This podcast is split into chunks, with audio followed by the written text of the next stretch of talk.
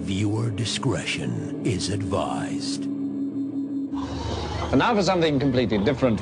I'll take the case. Why so serious? It's one small step for man, one giant leap for I wish. Vida longa e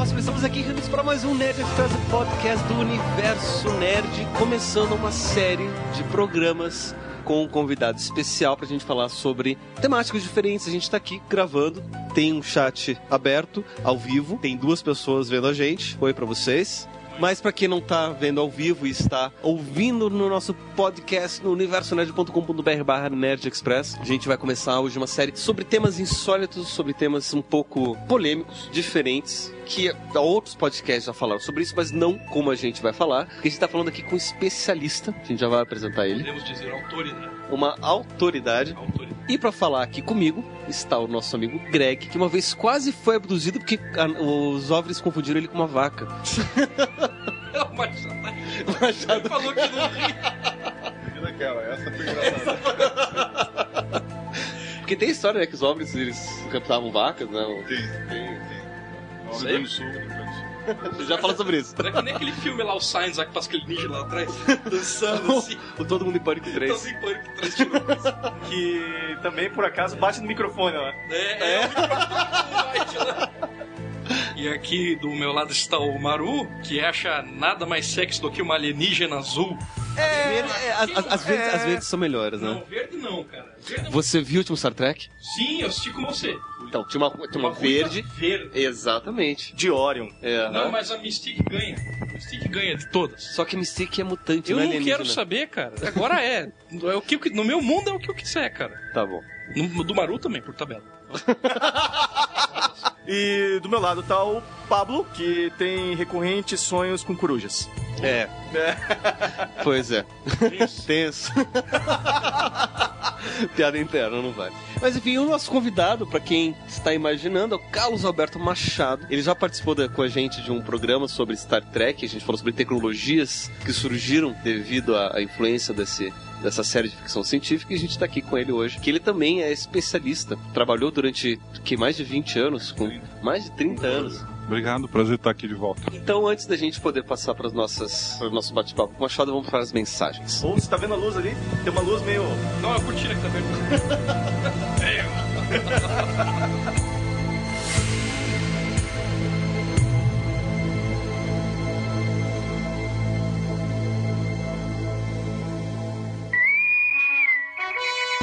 Captain, incoming message. Open a channel.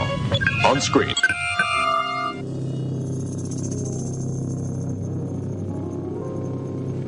Vamos lá para as mensagens e e-mails da semana, comentários e, enfim. Depois de bastante tempo, né, Greg? A gente tá aqui É. lendo alguns e-mails. Mais algum e-mail, Greg? Eu só tem um aqui que é o spam da semana. Opa, vamos lá. Oh, don't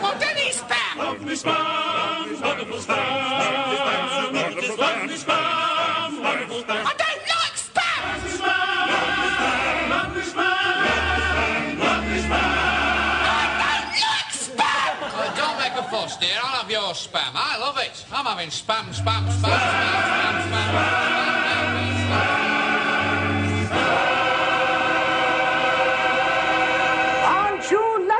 O spam da semana veio da Débora Martins.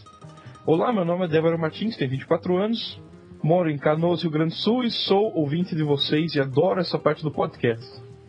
O spam da semana. Recebi esse com uma lista enorme de textos, de e-mails enorme antes do texto. Desculpa. Então ela manda aqui, É isso que começa. acontece. Ela cortou toda essa lista enorme de É, e-mails antes do cortou. texto e mandou o e-mail pra gente. Ela cortou essa parte enorme, que já dá pra ver que tinha bastante coisa mesmo. E começa aqui. Não precisa clicar em nada, não é vírus, apenas encaminhe. Ora, por que não acreditar? Urgente! Saiu na revista Época, repassem e lucre. Saiu na revista Época, repassem e lucre, não é brincadeira. Muito estranho, mas recebi de várias pessoas confiáveis. E mais, saiu na revista Época. Nossa, três vezes saiu na revista Época. Poxa, se não tivesse falado na terceira vez, eu não teria prestado atenção. É, né? O editor lá deve estar meio vazado. Caros colegas, não estou acreditando, mas como recebi esse e-mail de uma pessoa de extrema confiança, repasso a vocês e vamos ver o que dá. Urgente! Microsoft e AOL agora são agora os maiores empresas da internet. Maiores empresas de internet, hein? Aham. E para ter certeza de que a Internet Explorer é realmente o programa mais indicado, mais usado, a Microsoft e a AOL iniciaram um e-mail beta NetTest. Porra, legal, nunca ouvi falar nisso. Se vocês enviar, se você enviar esse e-mail amigos, a Microsoft pode e vai, por um período de duas semanas, rastrear esse e-mail. Para cada pessoa que você mandar este e-mail, a Microsoft vai pagar a bagatela de 245 dólares Por e-mail. por e-mail, hein? Para cada pessoa a quem você enviar, que enviar esse e-mail adiante, a Microsoft paga você 243 reais, dólares, aqui não está especificado. Pronto, 15 dólares. E para cada terceira pessoa que receber esse e-mail, você vai receber 241 dólares da Microsoft. Ah! Daqui a duas semanas a Microsoft vai te contactar nesse, nesse teu endereço e te enviar um cheque. Eu também pensei que era besteira, mas duas semanas depois de receber esse e-mail, a pessoa que mandou para mim foi contactada pela Microsoft dentro de alguns dias e recebeu um cheque de nada mais nada menos que 12 24.800 reais, hein? Agora é reais. 24.800 reais. Você deve responder antes que o beta teste termine. Se alguém pode se dar esse luxo, esse alguém é o Bill Gates, o homem para essas coisas. Isso tudo é marketing, estratégia de marketing dele. Eu te desejo muito sucesso. Apenas mande adiante, não custa nada. Apenas um pouco de tempo em selecionar aqueles que irão receber o repasse desse e-mail. Bom dia a todos, não custa nada tentar, sou a favor da distribuição de renda. Por isso desejo-lhes uma excelente sorte. Estudem! Nessa é a nossa riqueza real e inestimável. Depois Não sei tem mais coisa lá pra Continua, continua os rodapés aqui que ela te. Daí um dos e-mails que alguém encaminhou diz: Oi, realmente é verdade, o amigo acabou de ganhar 12.500 reais essa semana. E daí tem um monte mais de. O, o engraçado, assim, ela já tinha cortado um monte de e-mails que estavam anexados e ainda recebeu.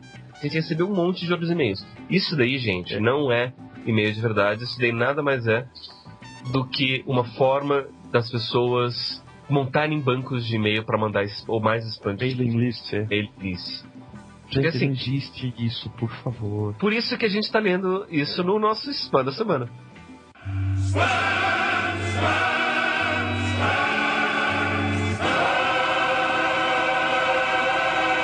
Aren't you lucky? Últimos recados antes da gente ir para nossa conversa com o Machado. Esse episódio ficou grande, a gente teve que cortar em dois. A ideia era fazer só um programa sobre ufologia, só que acabou tendo muito conteúdo e vai É. virou dois.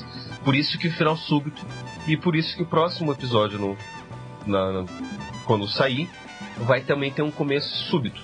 É, e se vocês tiverem dúvidas, comentários para fazer pro Machado, mandem e-mails, tá? Não deixem nos comentários aqui, mas mandem e-mails pra gente, porque daí a gente monta a pauta com as perguntas de vocês. E daí a gente pode até chamar o Machado para falar mais sobre ufologia de verdade. Vamos lá? Se a gente não for abduzido, podemos ir até. Não sei. Ficamos lá na minha sala. Tem umas horas. Tem uma, uma hora que fiquei com medo lá. Não vou falar qual, senão vou estragar. Não, mas eu, eu, eu- cortei da, da, da edição, mas os barulhos que a gente tá ouvindo durante a edição foram densos. Ai, pronto. Beleza, vamos lá.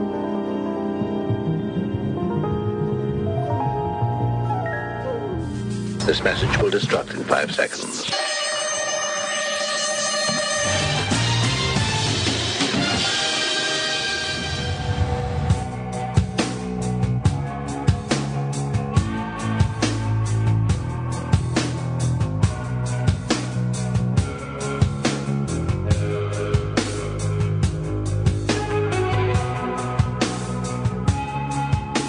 Começar conhecendo um pouco mais do, da história do, do Carlos com relação à ufologia. Como foi que você começou? Quando foi? Conta pra gente um pouco disso daí. Eu tinha uns 13 anos, mais ou menos. Eu nunca tinha visto nada. E eu, até 13, até 13 anos, eu era cético, assim. Cego. É verdade, eu era cego. É. Esqueci desse detalhe. Então, eu não enxergava nada, ok? Vou entrar no clima de vocês. Aí, quando eu fiz 13 anos, até, até então, tudo, toda pergunta que a, a criança faz pros pais, eles costumam responder alguma coisa, né? É isso ou aquilo. Não tem aquela coisa de ficar no, em cima do muro, meio termo. Pelo menos até aquela idade era assim que eu, que eu vi o mundo. E de repente eu vi uma, uma, uma, uma revista, uma foto de um OVNI, que hoje eu sei que foi tirada na Barra da Tijuca, uma foto muito polêmica dentro da, da ufologia. É Barra da Tijuca. Ela é conhecida como foto da Barra da Tijuca. É uma foto de urna, é uma foto de urna que saiu na revista Cruzeiro na época, saiu no manchete também. Eu posso mandar pra vocês depois se quiserem. E aí eu, eu, eu vi essa foto, só que na época eu não tava considerando se era verdadeiro ou não. Eu vi aquela foto e daí fiquei curioso e fui perguntar pra minha família, que eu sempre fazia, né? Se aquilo era verdadeiro ou não, o que, que era aquilo. E daí foi a primeira vez que eu fiz uma pergunta no jantar do meu avô, lá em Joinville, que a gente morava lá, é, que ninguém soube responder direito. Foi ficar em cima do muro. Uns acreditavam, outros não acreditavam. Quer dizer, eu vi que começou a ir pra crença e não pra, pra visão. O meu, o meu avô, que, que era mais, tinha mais idade na época, foi o único que falou pra mim que tinha visto alguma coisa já estranha na vida dele. Me contou umas histórias bem, bem curiosas que eu nunca esqueci. Até eu cheguei a fazer um relatório da. Eu fa- faço árvore da família, essas coisas, né? Então eu coloquei as histórias que ele me contava lá sobre isso. E na época eles chamavam de boitatá, mandouro, eles tinham nomes folclóricos, né? Aliás, é, alguns ufólogos até estudam o folclore brasileiro para tentar mostrar que tem relação com, com os OVNIs. E, e daí, eu, como eu fiquei muito curioso, eu achei que valia a pena investigar isso. Mas assim, mais para nível pessoal, é essa mesmo. E aí, lá no Rio de Janeiro, Barra Tijuca. Aí eu, eu resolvi, é, por causa dessa foto, eu comecei a fazer pesquisa, coleta de material. De, eu era criança ainda, então eu comecei pesquisando revistas, é, livros eu não tinha acesso ainda, era muito criança, né? E eu descobri, para minha frustração, que aqui na Biblioteca Pública de Curitiba você só podia ver livros é, de adultos depois de 16 anos. E os de ufologia estavam lá. Então eu fiquei muito frustrado, porque eu tive que esperar três anos para poder ter acesso aos livros da biblioteca. Livros de adulto eu comia também saco. Provavelmente. Aí eu, resolvi é, é, pesquisar esse negócio e foi indo, foi indo até que quando eu fiz, acho que 16, 17 anos, eu entrei em contato com os primeiros grupos. E notem que até então eu não tinha visto nada, tá? Eu sempre é, fazendo pesquisa apenas, coletando informação. Só que quando eu cheguei nos 16 anos, eu tinha visto tanto depoimento de, de jornal e revista que eu achei que valia a pena entrar num grupo de pesquisa mesmo. E daí eu ouvi falar que existia um grupo de pesquisa aqui em Curitiba, um programa da, da tal da Linda na época, né? que hoje ela, ela ainda tá viva, né? Mas, Não é aquela lá parecida com a Maria Pia, sei lá o que, só que de. Não, é da alta sei. sociedade, assim. É, é uma mulher que eu sei que ela fazia um programa daquele tipo. Entrevista, é, isso, é. Na época. E daí ela, ela, ela apresentou dois ufólogos aqui de Curitiba. Um se chamava Tomé Sabag Filho e o outro Luiz Carlos Sorinha Júnior. né? Um arquiteto, fez o, o aeroporto lá de São José, o nosso aeroporto internacional. E o outro trabalha com um esquema de segurança, coisas assim. Os dois eram ufólogos na época. Aí eu entrei no grupo deles. Eles tinham o Cifai e, os, e o. Vou tentar lembrar. é Cifai e outro é Garta de pesquisa. Aí eu entrei nesses grupos e comecei a, a, a conhecer a ufologia mais científica mesmo, mais a fundo, junto com esses dois. Porque daí eu não fiquei mais no recorte de, de, de jornal e revista. Né? Não, não, não existia ainda. Ela, inclusive no começo ela, ela, ela chamava Ufologia Internacional, Nacional e Internacional. Depois que ela mudou o nome. É, então, aí nessa época, a revista que existia era OVNI Documento. OVNI Documento é, é legal. Pode ser até que vocês achem na, na internet aí, o pessoal que faz pesquisa aí. É, são, é, oito números de revista que saíram. Eu tenho na, minha- na minha bi- biblioteca. Era de uma ufóloga chamada Irene Granchi, lá do Rio de Janeiro também. Ela é italiana, mas radicada no Brasil. E é considerada uma pioneira da ufologia aqui, aqui no Brasil. Né? Irene Granchi. E a dona Irene, ela. Eu até, vamos dizer assim, eu era fã dela até um certo período, né? Porque ela agora parou de pesquisar, ela já está em idade muito avançada. Mas eu sempre fui fã da, da Dona Irene, sabe? E gostava muito das pesquisas dela, eu acompanhava. E eu via ela como uma mulher audaciosa, porque era uma das poucas mulheres que, que existia na ufologia, né? Hoje você tem menos ainda, né? É, na época era a Dona Irene, tinha a Iracema Pires, e eu não me lembro mais quem, a brasileira, né? Porque lá fora do Brasil tinha mais. Mas enfim, eh, e- eu sei que até 82, quando eu, eu me lembro a idade exata que eu tinha, mas em 82 eu fui participar de um congresso em Brasília, um congresso internacional, onde veio Joseph Allen Hynek, que era um astrofísico bem conhecido, que foi o cara que eh, criou aquela classificação de primeiro, segundo, terceiro grau, que foi convidado pelo Spielberg para fazer o, o Contatos Imediatos. Ele participa numa uma pontinha do filme, ele aparece lá.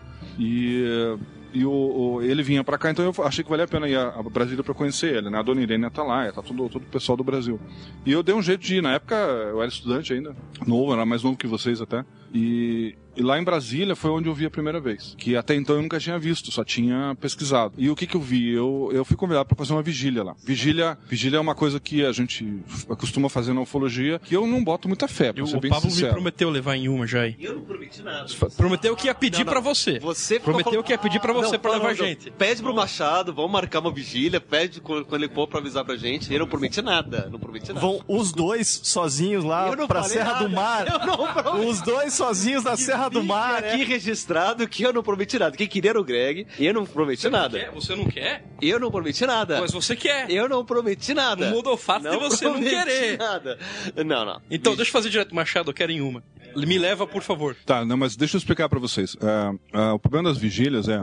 Eu, eu, tava- falando, vocês me interromperam com toda razão. Não, não, eu achei legal. Ah, o, a, senão muito ficava só. Não, e depois vai ficar só eu falando aqui também, eu acabo cansando. É legal vocês interromperem mesmo. A ideia é essa. É, eu não vim aqui pra dar uma palestra, a gente veio aqui pra fazer um debate, né? Uma entrevista, bater papo. Então, é, eu eu ia dizer que eu não sou muito favorável à vigília, tá? Eu, porque todas as vigílias que eu participei, tirando essa, exceção, tá? Eu já vou explicar por quê. É, eu não vi nada em vigília. Uma, é essa que eu vou... é, vigília. Não, mas não era vigília. Aí, não, não era vigília. Por isso que eu tô dizendo, não é vigília. É isso que eu quero, é aonde que eu quero chegar à conclusão. Quando você quer é, realmente tentar observar alguma coisa, como pesquisador, se você está interessado e está investigando, o ideal é você esperar que ocorra uma onda de, de, de OVNIs, que é o, é o que a gente chama, que é uma vaga, é uma, é uma quantidade muito grande de casos que ocorrem numa, numa determinada região e numa determinada época. Então, aqui, no, aqui em Curitiba nós tivemos ondas em 82, 86, que eu me lembro agora. Teve em 90 alguma coisa, mas aí eu também não fui atrás. E o que acontece quando ocorrem essas ondas? São muitas pessoas que começam a ver objetos e começam a ligar para jornal, para polícia, para bombeiro, para quem você imaginar, menos para os ufólogos. Para os ufólogos ninguém liga porque o pessoal não conhece a gente, a gente não, não tem merchandising, a gente não vive disso, então não tem como as pessoas saberem que a gente existe. É, Machado, inclusive tem personalidades que veem um balão e acham que é um OVNI e aparece na TV, não é? Não, lógico, lógico. A gente é, é interessante, veja bem, eu, eu sou um pesquisador que eu tento manter os pés no chão, tá? Eu sei que existem é, montagens, brincadeiras, é, é, mal entendidos, que é muito comum, né? As pessoas veem balão, balão é a coisa mais comum do mundo. Balão e Vênus são as duas coisas, são os campeões. Também tem os, os- os satélites, né? É, de satélites que tem um, que tem horário específico, né? Eles é, costumam aparecer, agora no horário do verão, a gente vê ele já no começo da, da- da- a partir das 8 horas, você co- consegue ver até umas 9, 9 e meia, você consegue ver vários. Mas é engraçado, antes de você contar a história da, da sua vigília, contar uma vez eh, em Brasília, eu tinha um- uns amigos que a gente chegou a fazer uma vigília uma vez pra observar planeta mesmo. A gente levou um telescópio pra ver planeta, pra ver estrela. A gente foi bem afastado em Brasília. Brasília já é, é favorável, por isso que é, um, é bem aberto, tem pouca poluição. Mais limpo que aqui. É bem mais limpo, então, e, e o céu era bem mais claro. Aquele dia não tinha nenhuma nuvem no céu. A gente tava lá observando o planeta mesmo, fazer uma observação astronômica, pura e simplesmente. Nisso a gente viu num canto qualquer do, do, do céu um pontinho que, que, que piscava, né? E, e ele, ele piscava de uma forma regular. E a gente viu que ele se mexia de uma forma irregular no céu. Né? Diferente de uma outra vez que eu vi, que era um que ele também piscava, só que ele tinha um movimento contínuo. Daí eu deduzi que era um satélite bem rápido. Só que esse ele tava um movimento bem irregular. Na época, a gente devia ter uns 14, 13 anos de idade. A gente imaginou de cara que se tratava de um OVNI. De fato era, porque era um objeto voador não identificado, mas a gente não fazia a mínima ideia E vocês não que identificaram. a gente não identificou. Né? Então, pra gente era um OVNI, mas a gente não fazia a mínima ideia do que era. Depois eu cheguei a descrever pra você, não, você falou que poderia ser, porque pelo, justamente pelo movimento, movimento irregular dele. É, então, é, lembra um pouco o que eu vi lá em Brasília também, né? Nessa ocasião, né? Que eu tinha, acho que 18, 17 anos. E eu lembro que me convidaram para uma vigília, eu nem sabia o que era isso. Aí eu, vigília? Eles, é, a gente vai lá no local é, onde as pessoas já viram, né? Então eu achei interessante como uma experiência nova pra mim, né? E eu fui com um grupo grande de pessoas, mas eu não conhecia a maioria. A maioria era lá de Brasília. E tinham dois caras, uh, é, Ernesto Bono e Vitor Soares, eram dois ufólogos que eu conhecia de nome, de, de publicações, né? De, eles eram conhecidos na, na área. Então, pra mim foi até uma honra, porque foi uma maneira de conhecer e interagir com eles ali, né? E eles me conheceram naquele dia. E daí eu fiquei praticamente junto com os dois o tempo todo. E a gente se afastou um pouco do pessoal, porque nós notamos que era uma galera que eram amigos ali de Brasília, que tinham convidado a gente pra ir lá, eles levaram a gente de carro, nós fomos em dois carros cheios. Era quilômetro 19 de Brasília, isso eu lembro. E eu lembro dessa região, porque era a região onde o General Shoa, que faleceu já há alguns anos, vai sair um filme dele agora, inclusive. Foi feito já um documentário, é, tipo biográfico da vida dele, mostrando porque ele foi o cara que mais, é, dos militares, que, que pesquisava abertamente o assunto ufologia. Pesquisava, dava palestra e fazia entrevistas, né? Ele era um general aposentado do exército brasileiro, lá em Brasília. E ele, ele, ele costumava fazer os- as primeiras observações dele no, no quilômetro 19, por isso que eles escolheram aquela região. E nós não pudemos ir numa, numa fazenda chamada Ale- Ale- Alexânia, que era onde ele realmente tinha, alegava que tinha os contatos, porque quem foi com ele lá foi o Heineken, Jacques Vallée, o pessoal que era de fora, que estava no evento, que eram os internacionais, que era um lugar fechado, era uma, uma fazenda. E o quilômetro 19 era na beira da estrada, então era muito mais fácil. Bom, enfim, nós fomos lá para o quilômetro 19 e ficamos lá um- uns 20 minutos conversando, esperando e observando. O céu estava limpo à noite. Nós vimos vários aviões passando, a gente viu o avião é, alto, é, fazendo, tendo aquelas piscadas normais que ele tem do estrobo que ele tem embaixo. Até que chegou um momento em que uma luz começou a vir é, pela estrada, fazendo curvas, como se fosse um carro, uma moto, alguma coisa assim. E daí eu lembro que um deles falou assim: Ah, nós estamos esperando fulano, deve ser o, no- o nosso amigo. Mas nós ficamos observando a, a tal da luzinha que vinha fazendo a curva das, da, da- da- fazendo a curva da estrada, tá? Quer dizer, vinha baixa, dava pra ver a, a- como é que fala? O, o relevo, obrigado. Dava pra ver o relevo das montanhas baixas que tinham na região. Aquela região lá é, é bem, é, é- é bastante campo, né? As montanhas são baixas, não é que nem aqui na serra, né? E aí eu lembro que aquela luz começou a subir. Aí na hora que ela começou a subir, aí o pessoal começou a ficar arrepiado. né? Aí os dois ufólogos estavam comigo, que eles sim eram ufólogos, nessa época eu ainda não me considerava ufólogo, eles olharam pra mim e falaram assim, Carlos, é, se esse negócio chegar muito perto, porque eles já estavam concluindo que poderia ser um OVNI, né? Você procura não olhar diretamente pra não ferir a tua vista. Foi o conselho que eles me deram, é. Se eles chegar muito perto. Mas se deram esse conselho é porque aconteceu alguma coisa, então. Não, é que eles já eram, eles já tinham uma certa idade, já tinham experiência, já tinham, eh, os dois são gaúchos, né? eles já tinham, já pesquisavam ufologia, é, assim como eu hoje, com mais de 30 anos, na época eles é que tinham mais de 30 anos de ufologia, entendeu? Eu tava começando. Então eles só me deram esse conselho, eu- tudo bem, mas eu pensei, eu, enquanto eu puder olhar, eu vou olhar, eu não vou tirar o olho desse negócio, né? E eu só lamento que na época não tinha câmera, não tinha nada desse tipo de coisa, né? E daí os dois carros que estavam, assim, mais pra baixo, a gente tava em cima de uma colina, na ponta, e tinha um vento gostoso, tava batendo, eu lembro que tá- o capim tava balançando bastante, aquele capim baixo, assim, e esse objeto foi chegando mais perto, mais perto e sempre baixo. Lembra que eu falei que ele tava seguindo estrada, né? Ele subiu um pouco, aí a gente viu que ele tava voando mesmo, que não era um carro, né? E daí o pessoal que tinha convidado a gente, eles começaram a ficar apavorados e começaram a, a entrar no carro pra ir embora. Iam deixar a gente ali. Nós tava longe disso. Aí tava eu, o Vitor e o Ernesto lá na- naquela, naquele, naquele picozinho que eu falei, a gente viu o carro lá embaixo, e daí eu falei, eu falei pros dois, esses caras vão largar a gente aqui, mas, eles não vieram aqui pra ver isso? Eles não vieram aqui pra ver isso, né? Daí os dois, pois é, você veja como são fogo de palha, quer dizer, eles, eles fizeram um convite pra brincar, pra vir aqui, se aproveitaram do assunto pra fazer uma reunião de amigos, sei lá. Quando o negócio começou a ficar sério, eles ficaram com medo. Aí eu, eu achei estranho, eu saí correndo, eu era mais novo, né? Eu falei pros dois, não, vocês esperem aqui que eu vou lá ver o que tá acontecendo. Eu fui correndo e o cara tava com o carro ligado, querendo ir embora. Só que eu falei, cara, você vai embora pra onde? Pra direção que o objeto tá vindo? Aí eles ficaram, eles estavam morrendo de medo, sabe? Aí eu achei engraçado aquilo. Eu falei, ué, mas vocês estão com medo de uma luz, vocês nem sabem o que, que é. Calma, deixa eu chegar mais perto.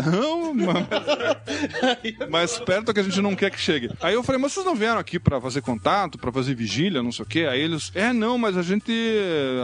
Aí um começou a jogar culpa no outro, né? Ah, não, é a minha, minha namorada que tá com medo, não sei o quê e tal. Eu sei que foi, a coisa foi piorando, mas eles não, não passaram de ligar o carro. Eles não, não chegaram a arrancar, ficaram ali. E o negócio foi, veio, continuou vindo, passou em cima da cabeça da gente e se escondeu atrás do, do, de uma. De um, tipo um- uma colina que tinha mais- um pouco mais alta do que onde a gente tava. Aí, aí, aí foi, o pessoal foi se acalmando e tal, não aconteceu nada, não fazia barulho, não sei o que e tal. Mas passou baixo. Eu calculei, acho que uns 50 metros de altura da gente, sabe? É, e era uma bola pequena. Muito parecida com o que eu gravei em 97, né? Só que aqui já anos depois. Mas era muito forte a luz, assim? Era, era uma luz brilhante, era muito bonito, sabe? Era- não tinha, você não via corpo em volta. Era só aquele foco de luz voando. Energia só, assim.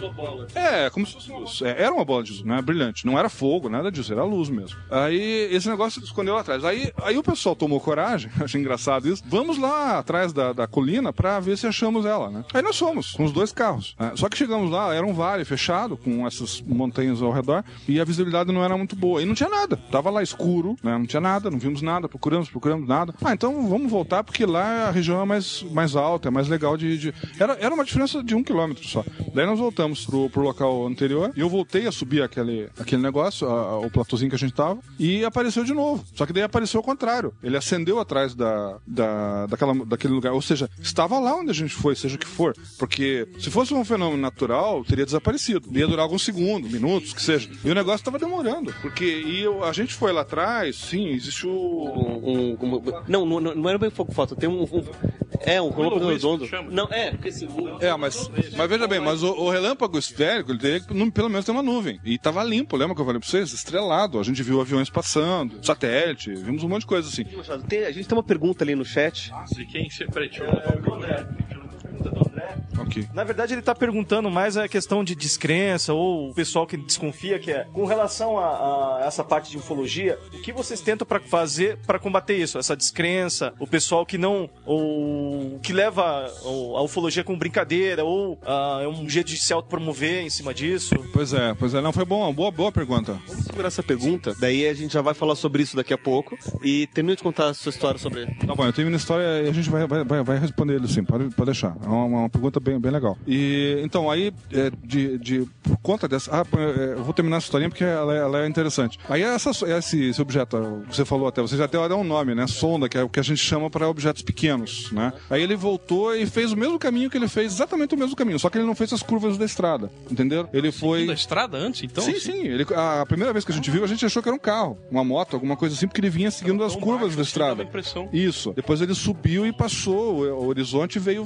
por cima, entendeu? Foi isso que eu. Que eu, que eu, eu- Ele estava e entrou naquele valezinho. Meu Deus. Depois ele fez o caminho ao contrário. Sempre sem ruído nenhum e, e devagar. Negócio bem lento mesmo e baixo, como eu falei pra vocês. Né? Aí na época eu não tinha condições de calcular a altura, mas hoje, tanta experiência que eu tenho de ver é, objetos, aviões, satélites e tal, a gente po- pode, pode chutar, vamos dizer assim, 50. é, é, eu falei 500. é 50 metros, é 50 metros. É, ele tava baixo mesmo. E aí ele voltou, e- só que ele não fez as curvas da estrada. Depois, na volta, ele foi até o horizonte e sumiu. E depois dele, a gente continuou lá até umas duas da madrugada. Isso foi, acho que umas 10 e meia da noite, 11 horas. Depois disso, a gente ainda viu vários aviões passando de novo. O avião sempre passava alto, bem alto, né? Por cima de Brasília, com, com os piscas ligados. E, e nunca na hora que esse objeto passou. Isso que é curioso. Enquanto durou essa experiência, a gente não viu mais nenhum avião, nada disso. Agora, aconteceu uma coisa curiosa. Depois que o negócio foi embora, aí tem, entra até o assunto que a- a- tem a ver com a pergunta que fizeram. Tem um pouco a ver com a pergunta. Esse pessoal, o mesmo pessoal que se acovardou, que quis ir embora, que convidaram a gente pra lá fazer vigília, depois que passou toda essa experiência que foi ufológica, na minha opinião, foi autêntica, é, em seguida, a- uma menina lá, que a gente tava meio que se preparando pra ir embora. Aí uma menina, aquela que era, que tava com medo. que tava com medo do isso, cara. isso. Ela começou a ter uns chilique, assim, começou a ter um. Sabe, como, sabe quando você vai em terreiro que a pessoa começa a receber santo, não sei o quê? Aí essa mulher começou a ter um chilique, cara. Eu comecei a olhar aquilo, eu comecei a dar risada, né? Aí eu Chilique falei, tipo, que, que é berrar, chutar pra lá e pra cá. Não, não, chilique como se estivesse recebendo uma entidade. Ah, tremendo, assim. Isso, Ah, tremendo, o corpo inteiro e tal. Aí eu olhei aquilo e daí eu, aí eu comecei a rir, né? Aí um rapaz que era namorado dela falou assim: É, não brinque com esse tipo de coisa, né? Eu falei, cara, pelo amor de Deus, o que era sério pra mim aconteceu agora há pouco aqui e vocês estavam com medo. Agora vocês estão brincando com uma, uma coisa séria e estão querendo que eu acredite. Aí eles, não, porque isso é sério, que não sei o que, a menina caiu no chão. Tava dando uma convulsão e ninguém viu. Aí, não, não, mas ela, ela, ela- não, eu tenho certeza é absoluta até hoje, juro por Deus, gente, que lá foi falso, mas tudo bem. Aí eu sei que um deles, é, ela começou a falar, uma caneta e um papel. Fazer uma. uma... Uma psicografia. Ela teve, uma, ela teve uma experiência religiosa, né? Ela viu uma luz Isso aí. e, sei lá, pela cabeça dela, viu Deus lá. O que, que ela escreveu lá? Não, é é besteira, não tinha sentido. de bolo. Eram riscos, não, eram riscos, não tinha sentido. Eu tentei ler, eu traduzi o negócio, não, não teve jeito. Aí o Vitor Soares e o Ernesto Bono, junto comigo, riram e acharam engraçado e, e viram que era uma palhaçada aquilo. Bom, enfim, aí depois daquele show todo, né, eu falei pra eles: olha, não resta mais nada, a gente tem que ir embora daqui porque não tem mais o que fazer aqui. Vocês já acabaram com a história. E daí nós fomos embora e voltamos pra, pra Brasília. O que eu lembro, que eu achei curioso, é que dentro do carro do cara que levou a gente, atrás, tinha uma câmera fotográfica profissional. E o cara não se tocou nem um segundo de pegar a câmera e tirar uma foto. Pois é, eu não entendo, eu não sei se a câmera tava sem filme, eu não, não era fotógrafo na época, eu fiz o curso de fotografia depois. Mas, poxa, o cara perdeu uma oportunidade de ouro ali. Totalmente. Engraçado que não foi só essa vez. O que tem de relato de OVNI? Ah, é? Não, eu tava com a câmera, Tava não com a câmera. Ah, só que não funcionou, acabou a pilha, não sei o que. Aconteceu alguma coisa, não Deu diarreia, deu tive que correr pro banheiro. Coisa Qualquer assim. besteira. Ou até às vezes pior, não é? Porque o cara. Ah, eu tenho a câmera. Só que o cara vai botar no zoom máximo digital lá. Daí. Fica uma A maioria. lá. É verdade. Isso aí é uma, é, uma, é uma coisa que prejudica muito a pesquisa. A maioria das pessoas não sabem usar a câmera e elas querem achar a janelinha na luz. Imagina, como se fosse possível você achar uma janela numa luz. Zoom no máximo, daí você perde qualquer referência de tamanho, de distância. É, é só você fazer uma experiência. Se você tem um carro vindo na estrada com um farol, os dois faróis acesos, ou uma moto que seja, se você pegar a zoom e jogar, você só vai ver a luz, o brilho dela. Ela vai o tempo todo interferir. Você nunca vai conseguir ver o capacete do motoqueiro ou a cara do motorista. Qualquer coisa, atrás não vai ver. Não tem como. E, e o povo não entende. Tem que deixar ele no máximo aberto, né? O ideal, quando você está filmando um objeto desse, é você deixar o campo aberto, né? O, o- nunca usar zoom. Você pode- é, aliás, é legal você usar zoom uma vez. Uma vez só. Para quê? Para você aproximar o objeto e distanciar, para mostrar que ele está distante. Porque se, ele- se ele desfocar, é- significa que ele está distante. Até para você provar que ele não é uma fraude, né? Ou coisa parecida. Ajuda o pesquisador depois. Então, uma vez, colocar zoom e, e- e voltar novamente para o plano geral. Ele desfoca, né, por exemplo, se você tá filmando. Não porque ele vai ficar no infinito, ela vai continuar é, focalizada. E o objeto, se ele estiver mais próximo, ele vai desfocar. É, antes, de você- antes de você continuar com a parte técnica, tem uma pergunta também sobre a parte técnica depois. É, que você falou, você viu em Brasília, lá, na região de Brasília, perto de Brasília, né? Tem alguma correlação, assim, por exemplo, que eu escuto, já escutei ali na internet também, que em Mato Grosso acontece bastante, em Minas Gerais, algumas regiões, no Planalto Brasileiro em geral, acontecem aparições e o pessoal avista as coisas. É. Tem alguma correlação com aquelas regiões por quê? Não, eu acho que não. O problema do Mato Grosso é o seguinte: no Mato Grosso a gente tem um problema muito sério. É, a revista UFO estava lá, ela estava em Campo Grande, agora ela está aqui em Curitiba. É, pois é. Pra ver as O- mulheres aqui, que isso aí não existe. Não, o que eu quero dizer é que o editor da revista, o Gevaer, né, o J. Gevaer, ele morou, ele é de Maringá, ele é paranaense, ele casou com uma mulher do Mato Grosso e foi morar lá. E daí a revista nasceu lá. Até você tinha me perguntado da, da revista UFO. Eu não lembro exatamente o ano que ela nasceu. Faz tempo já, cara. Mas foi depois de tudo isso que eu contei, com certeza. O Gevaer, ele, eu conheci ele ainda como pesquisador, ufólogo aqui de Maringá. E a gente se encontrou num congresso aqui em Curitiba e depois é que ele me falou das- dos planos dele para montar uma revista de ufologia com uma OVNI no documento que eu tinha comentado. E daí nasceu a, a Ufologia Nacional e Internacional que virou a revista UFO hoje, né? E a revista UFO hoje, na verdade, ela não é só do- dos ufólogos, ela é de uma editora de São Paulo que ela banca a revista. E o editor, na verdade, é o Juver. Ele fecha a revista, ele faz todas as matérias, fecha, entrega a revista pronta para a editora, a editora coloca no mercado e distribui para o Brasil. né? Então, hoje ela está mais acessível por conta disso. Mas isso, isso aí foram 20 anos, né? 20 anos batalhando para chegar nesse ponto. Ela, a revista, para vocês terem uma ideia, ela faliu acho que quatro vezes. Então, ela teve oportunidades, assim, várias, né, de, de desaparecer do mercado e hoje é uma das poucas do mundo. Tem poucas, tem acho que uma nos Estados Unidos, um- uma na Europa, tinha uma outra na Europa que o cara morreu, a família não quis. Então, mas voltando pro, pro assunto que a gente tava falando, que, que era mesmo? Ah, é, do Mato Grosso que você falou. Minas, aham. É, não, Minas tem uma casuística muito rica. É, até tem um boletim chamado Boletim é, da. Não existe mais, mas é, existe virtualmente. Eu, eu tenho no meu. Tem no meu, no meu, meu site, no Fenômeno, tá? Depois é, vocês colocam o endereço. Aí quem entrar lá no Fenômeno, você vai ter acesso a. Se eu não me falha a memória, nós temos mais de 5 mil documentos oficiais da aeronáutica do mundo inteiro, de várias aeronáuticas, Chile, Americana, Europa, inclusive aqui do Brasil, sobre OVNIs, sobre pesquisa de OVNIs. Quer dizer, é, pesquisas sérias que são feitas pela, pela, pelo pessoal da aeronáutica. Que, na verdade, está sendo feito ainda, mas eles não assumem. Eles sempre dizem que fari, faziam, faziam, sempre no passado, né? Mas o bom é que a gente está conseguindo, aos poucos, com muita campanha, bastante, é, bastante divulgação, a gente está conseguindo fazer campanhas fortes a ponto de liberar documentos sobre esse assunto para o público. E os documentos estão liberados na biblioteca, é, se eu me engano, é eu não me lembro o nome da biblioteca agora, mas é uma biblioteca que tem em Brasília. E, e a gente tem cópias de todos esses documentos no nosso site também, tanto na revista UFO quanto no, no, no nosso site Fenômeno, para quem quiser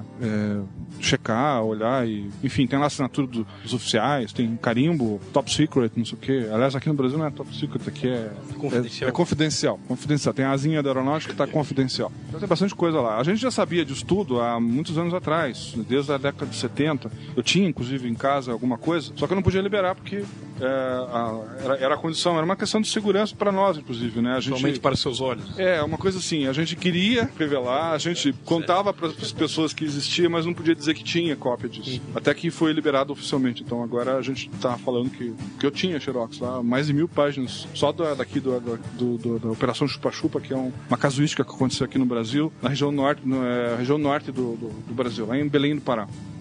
Ah, dia eu vi isso aí. dos botos, É, das luzes que apareciam e as Eram pessoas ficavam com hematomas. Luzes que assim, apareciam e que soltavam Belém, um raio na- nas cidadezinha- pessoas e tiravam o sangue delas. Isso, tem gente- uma pessoa É. morreu até. É, Não, duas pessoas Ah, morreram. Não sei se é Discovery, mas acho que Só é History que, Channel só que a morte, veja bem, só que nesses casos, nesse caso específico, a morte dessas pessoas foi porque elas já eram anêmicas. Elas já tinham problema de. Elas já eram fracas, eram uma, pessoas de idade que já, já. Se você tirasse uma gota de sangue, a, a pessoa. É o Mr. Burns, assim. É, isso, eram bem, eram pessoas já, já bem debilitadas, as que morreram. Porque a maioria das vítimas, e foram muita gente que, que foi vítima desse fenômeno, que eles, lá eles chamam de chupa-chupa na Amazônia, eles chamavam de fenômeno chupa-chupa. E a, a aeronáutica chamava de Operação Prato, a mesma, a mesma coisa, é a mesma casuística, mesma época, mesmo lugar. A diferença é que a aeronáutica não fazia nada para ajudar ninguém, né? E eu tenho entrevista com a médica, que... A médica que analisou as pessoas. lá, é a... Uma loira, assim. É, hoje ela é loira, mas É, ela era é morena. Ela pintou o cabelo porque ela tá É. de idade já e resolveu pintar de loira. É, mas ela, ela, você vê, a gente, é, o assunto é muito vasto, nós vamos viajar muito aqui. Mas o, mas, o, é, eu agora me fugiu o nome da- dessa médica, mas eu tenho gravado em fita o depoimento dela com um amigo meu que era aquele de Curitiba, ele, ele era de Belém. E eu achei engraçado que ele era de Belém, mas ele nunca tinha ouvido falar. E eu- o cara que gostava de ufologia, eu falei, cara, como é que você morou em Belém? Você nunca ouviu falar do caso Chupa-Chupa? Eu que sou aqui de Curitiba sei, né? Aí eu sei que ele tirou férias, foi pra lá e acabou indo atrás dessas testemunhas. Ele ainda foi num bom período, porque nenhum ufólogo até então tinha feito uma pesquisa séria em cima disso. E ele conseguiu fazer um bom levantamento. As pessoas ainda estavam vivas. Ele falou com uma médica, entrevistou ela. E ela confirmou que ela atendeu muitos pacientes é, numa ilha chamada Colares, que era onde ela Colares. atuava. Tô, tô. Então eu considero isso como uma pesquisa nossa, porque esse meu amigo fez a pesquisa. Ele era do, do, do SPEX, ele foi até vice-presidente do, do, do meu grupo na época. E nós temos bastante material também sobre isso no, no nosso site, no Fenômeno. É, bom, mas voltando para o Mato Grosso, para Mato Grosso e para a região de Minas. A região de Minas ela é muito forte, muito é, em casuística. Ela, ela- os melhores casos pesquisados pelo Boletim da Sociedade Brasileira de Estudos sobre os Discos Voadores, era isso que eu ia falar, que é de um grupo do Rio de Janeiro que não existe mais, é um senhor médico que faleceu. Eu gostava muito do, do boletim dele, apesar de não concordar com toda, toda a pesquisa, mas eu não é por isso que eu não vou divulgar. Tanto que eu escaneei todos esses documentos, são, pra vocês terem uma ideia, 1.600 páginas. Eu escaneei todas elas e fiz questão de disponibilizar também, está no nosso site, para Em quem quiser. PDF lá pra Tá baixar? em PDF, exatamente. Tá em PDF e as pessoas vão ter acesso às fotos que tinham, porque o boletim é muito legal porque ele, ele tinha três a quatro páginas de fotografias, preto e branco, né? E depois o boletim dis- discorria sobre aquelas fotos. Então as fotos são numeradas e daí você vai vendo. E cada jogo de duas, três a cinco fotos era um caso que ele pesquisava pelo Brasil. Como ele era médico, ele tinha um fusquinha, ele saía andando com esse fusquinha pelo Brasil inteiro pesquisando. Ele tinha equipamento que ele usava para tentar analisar se tinha. Ele tinha, por exemplo, é, ele tinha até contador Geiger para ver se tinha radiação. É, o cara, ele investiu mesmo, sabe? Na verdade, eu também tenho hoje, né? Mas é, a gente tem que ter equipamento, né? Até você tá mexendo com a tua saúde, né? De repente É. você vai chegar no local, você não sabe é, o que, que tem ali. E você vai ficar. Tem gente maluca que entra, na- depois nós vamos falar disso, dentro de, de- de local de, de, de marcas de, de- no trigo, ou mesmo de que a gente Hum. Tá dobrado, chegou à conclusão o que pode ter sido uma- um pouso de OVNI, o cara vai lá e fica lá deitado a noite inteira fazendo yoga lá dentro, uns troços muito loucos.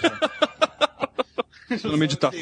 Sabe o que tem, não sabe se tem radiação ali, fica ali exposto. E ainda afirma, em site, eu já vi isso, dizendo que tem radiação boa pra saúde, que vai fazer bem, ainda tentando convencer mais gente a fazer a mesma coisa. E esse é o cara que vai protestar contra um reator nuclear, contra a poluição, contra não sei o quê. Talvez baleias, o caralho a quatro, essas frescuras aí. De vacas no- nos pastos. Abdução de vacas, pastos, eu, caralho. Mas no Mato Grosso, eu queria chegar lá. No Mato Grosso a gente tem, então, Minas eu posso te garantir Minas que a, a que casuística. acho e bizarro, A casuística realmente casos é, é a casuística lá. Varginha. Agora não me pergunta por que, que eles escolhem, tem preferência por Minas. não, não, vou- não porque, Porque os OVNIs, é. que que os OVNIs vão lá? Pode ser, porque, pode ser que seja porque tem mais ufólogo, talvez. Mais pesquisador. As pessoas estão mais atentas também. Porque tem mais mentiroso.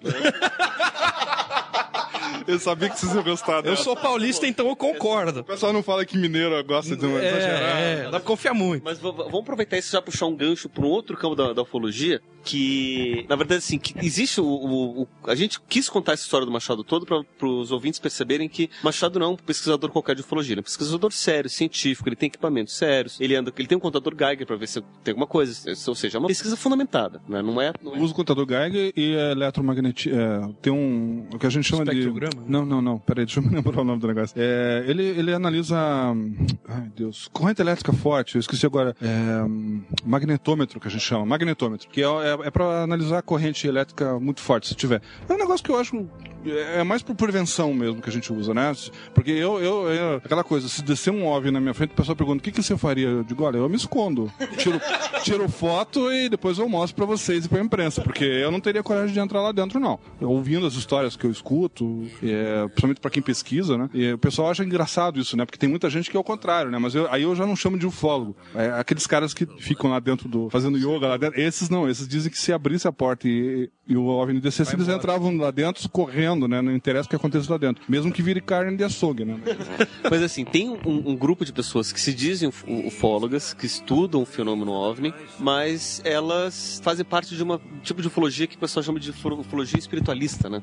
Mística, que é espiritualista, mí- mística, que daí eles vão, por exemplo, pegar alguns fenômenos naturais ou algumas outras coisas e vão dizer que daí são influências de OVNI, eles, eles vão criar mitos inteiros em cima de, de. OVNI. Cientologia, coisas coisas em cima disso. Então eles vão contar todas as histórias que, por exemplo, foram psicografadas por OVNIs que chegaram, passa- passaram mensagem pra eles. Então vou contar a história, sei lá, tem um líder alien, não sei da onde. Como é que é o nome dele? Ah, não vamos lembrar o nome, vocês lembram? Zino. Não, Zino não, Zino do- da Cientologia.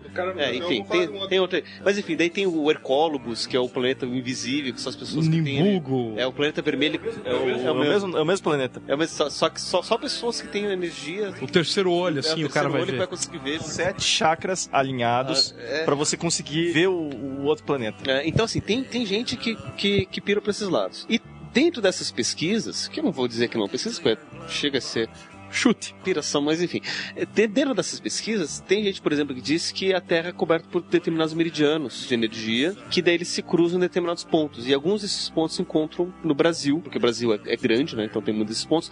Continente, né? Continente, né? Um país continental. Então você tem ali é, alguns pontos, por exemplo, na Chapada do, do, do, do dos Veadeiros, você tem ali na, na, no, Guimarães também, não engano. Guimarães, você também tem um ponto desses. Brasília ali, principalmente, fica. Então, su- supostamente foi construído. O Planalto disso. todo, cara. Não, não, a cidade de Brasília, supostamente foi construída em cima de um desses pontos. Dizem até, inclusive, que. Sarney. Não, não. Dizem, inclusive, que Lúcio Costa, quando projetou o desenho lá de Brasília, faz em forma de avião, foi em alguma referência, alguma dessas coisas, blá blá blá. Enfim, inventam um monte de coisa em cima de. Então, tem pessoas que usam é, a quantidade grande, excessiva de, de casos em Minas Gerais e nessa região para poder é, comprovar essas, esses eventos, né? Então, por exemplo, no, é, dizem, por exemplo, que no, no Rio de Janeiro tem a Pedra da Gávea. é, pesquisadores, arqueólogos dizem que aquilo é uma esfinge dos fenícios, que eles vieram para cá, construíram. Os correntes.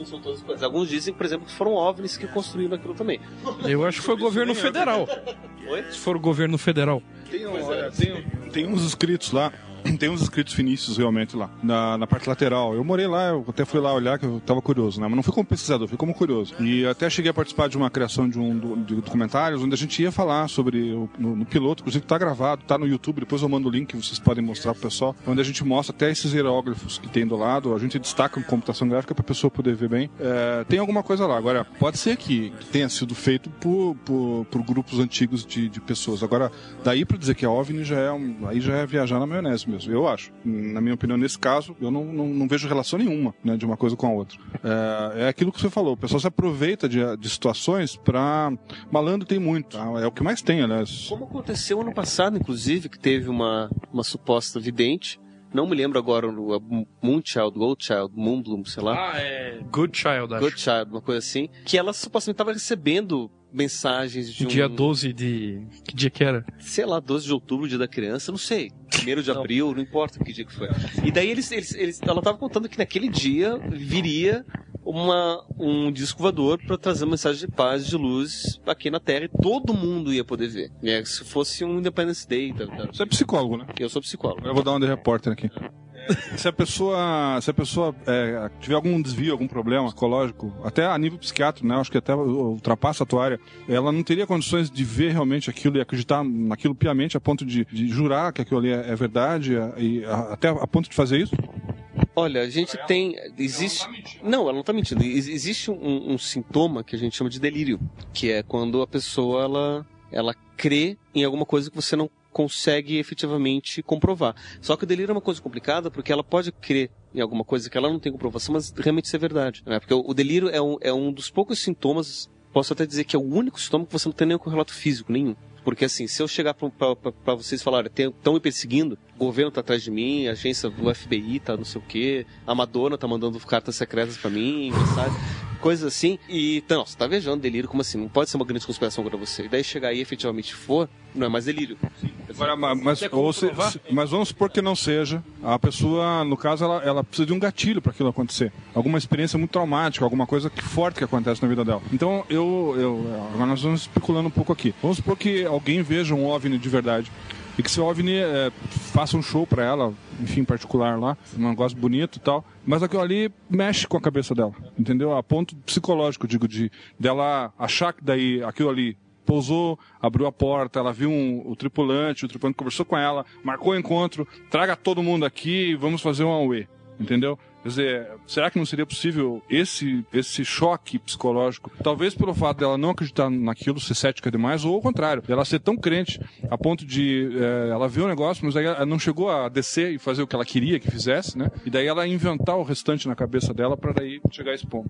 É possível. É possível. Eu não vou dizer que não é, é possível sim. Eu posso até especular aqui, mas acho que não cabe no, no, no escopo deste episódio. Mas tem, por exemplo, um pesquisador que o pessoal já deve ter ouvido falar, que é o Carl Jung, um psicólogo suíço, morreu na década de 1961. Mas quando ele morreu, no final, no final da década de 50, já tinha vários casos, como o caso do Roswell já estava sendo divulgado, tinha outras pessoas que estavam vendo muitos. O Roswell é de 47. É de 47, já tinha sido divulgado, né, amplamente divulgado. Outras pessoas já estavam tendo experiências com OVNIs. E ele fez uma pesquisa sobre esse fenômeno, mas de um ponto de vista psicológico, ou seja, por que raios as pessoas estão vendo OVNIs? E daí ele fez uma, uma, uma associação interessante, porque todos esses fenômenos, coincidentemente, são no período pós-guerra.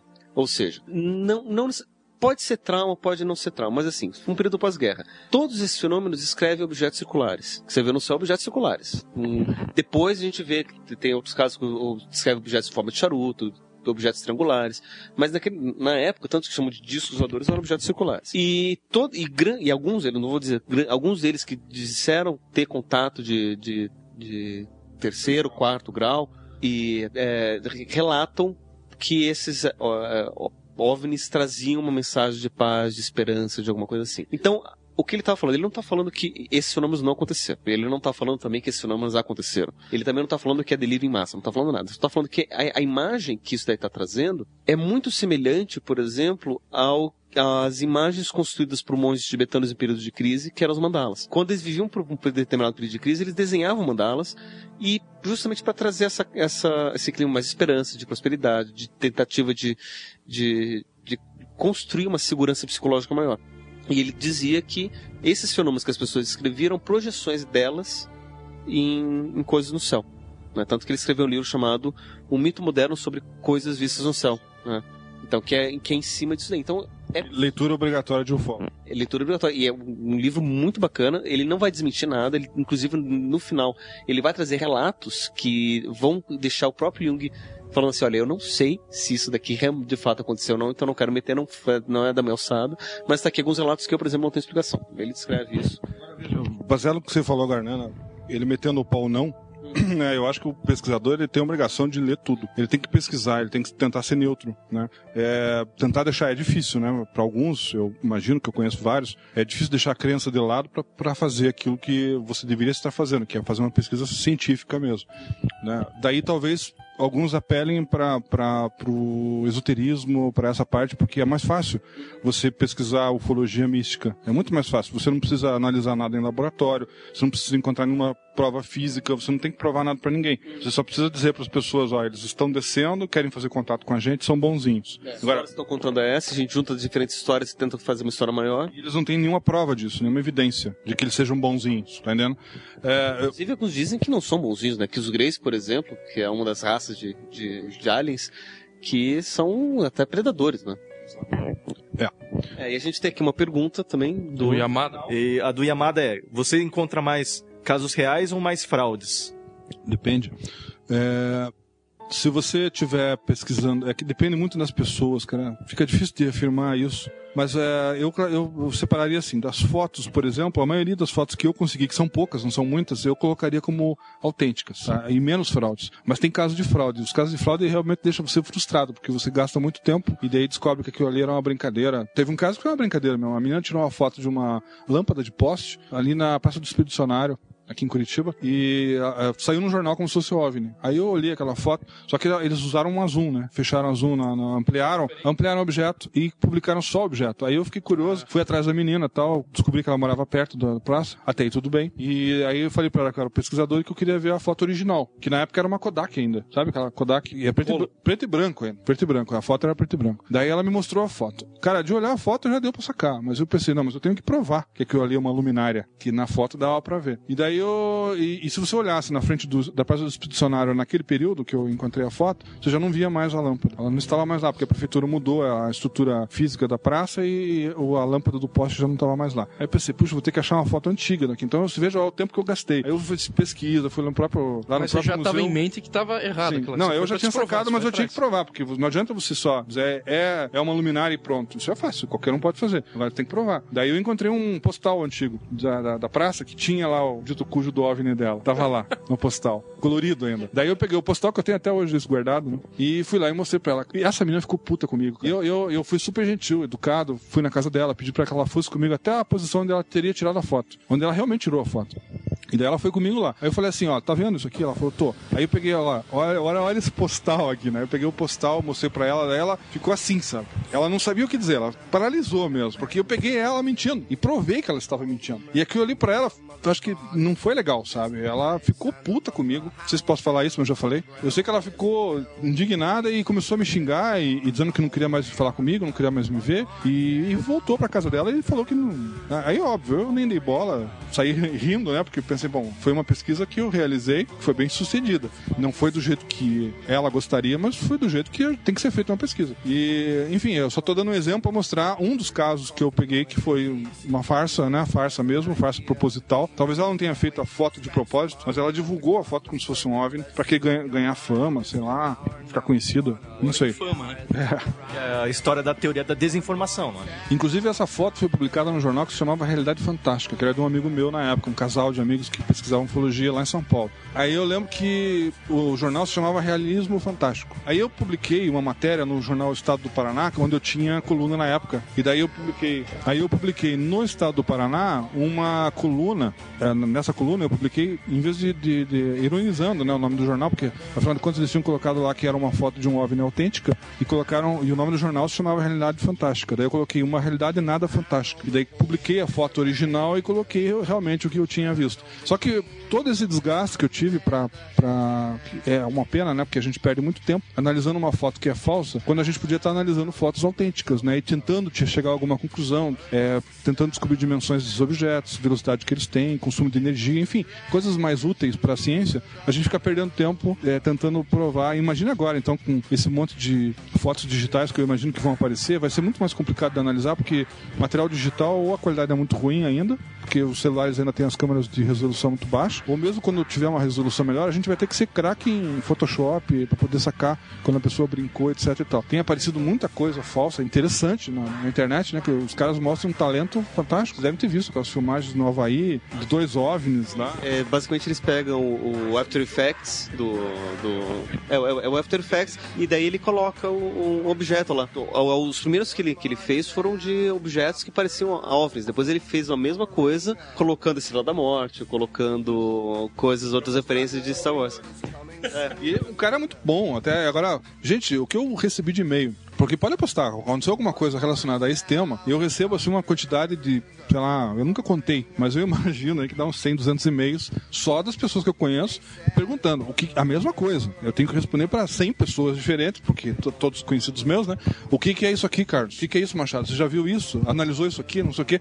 Cara, é um, um objeto que foi filmado lá no Havaí, eu tenho obrigação de dar resposta aqui em Curitiba, porra, cara. Se vira, é. E daí eu, aí eu, fiquei, a hora que eu vi a filmagem, eu saquei que era uma brincadeira, né? Muito bem feito, porra, o cara é bom pra caramba. Eu olhei aquilo e falei, cara, esse cara aqui tem que ser cuidado pelo Spielberg pra fazer filme, né? Achei muito bacana. E até falei isso pro pessoal, né? A primeira impressão que me deu, falei, não, o cara montou e eu dei a minha primeira impressão. Falei, mas eu vou checar melhor, né? Depois aparece o depoimento dele, ele mesmo falando, não, sou artista e tal, fiz isso de propósito pra brincar e tal, pra mostrar que hoje em dia vai ser difícil analisar um filme. E vai mesmo, porque o cara, o cara é bom. E depois dele apareceram outros. Tem um, inclusive, um americano que chegou a vir aqui em Curitiba, filmou a torre da Telepar e botou um OVNI enorme atrás da torre. Tem um videozinho que fizeram, não sei se já viu, bem vagabundo, assim. Um OVNI flutuando Como se fosse um celular. É. Né? E ah, tá lá o OVNI. O OVNI tá um tesão, né? É enorme, assim. Aquela parece ver a batalha final, né? Chegando. Assim. É, esse aí, eu não sabia que era desse cara. Mas beleza. Não, esse é outro. Esse é outro. É um outro americano que veio aqui, usou mesmo o After Effects e montou essa brincadeira. Isso é mais recente, inclusive. E saiu, só que ele não é de Curitiba. Ele usou a filmagem de Curitiba, mas é um americano. E tá liberando por aí. O cara mexe com After Effects também montou. Ficou bem bacana. É. é, esses dois vocês acham aí bem fácil na internet. Por os links lá. É, se o Greg encontrar, a gente Eu coloca. tô escrevendo agora no iPod, cara. É. Já escrevi três coisas no Ótimo, iPod pra pôr nos maravilha. links. Maravilha. Então não esqueço. A gente vai dar uma pausa por aqui. Esse episódio está ficando bem grande, então a gente vai dividir esse episódio em dois. Tá? É, Aguardem, porque o Machado vai falar muito mais na próxima Mas ao semana. contrário do que pensam, não sempre o sequel é pior que o primeiro. Não. Nesse caso, Nesse caso, não. A continuação vai ser muito melhor, vai ter muito mais informação, muito mais histórias. Isso se a BIM não confiscar o nosso podcast. É, pode acontecer. não. Nem a também. BIM, cara. O negócio aqui é Vai ser. Majestic 11. Que Majestic Majestic 12. Esqueci o número dos. Então, é, a gente vai trazer o Machado de novo na próxima semana. Então, se vocês tiverem perguntas, comentários, sugestões ou qualquer outra coisa, vocês podem escrever pra gente, nerdexpress.universonet.com.br. Se tiverem perguntas suficientes, a gente faz. Convido o Machado de novo pra fazer outro podcast com as perguntas de vocês. Então vamos lá que a força esteja com vocês até semana.